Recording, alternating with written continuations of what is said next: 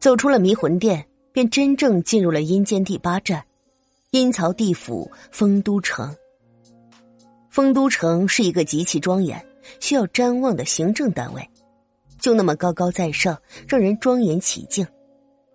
进入丰都城，里面共有两道城门，在二道门和头道门之间有两盏灯火高高悬空漂浮，却纹丝不动。一盏光亮无比，一盏昏暗黑沉。按灯走下去，进入了玉雕城的二道门。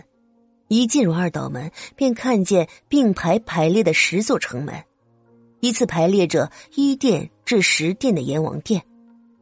每个殿堂门口都有阴兵把守，阴兵穿着并不是彻底的古装，只是上身穿着的制服是古代的款式。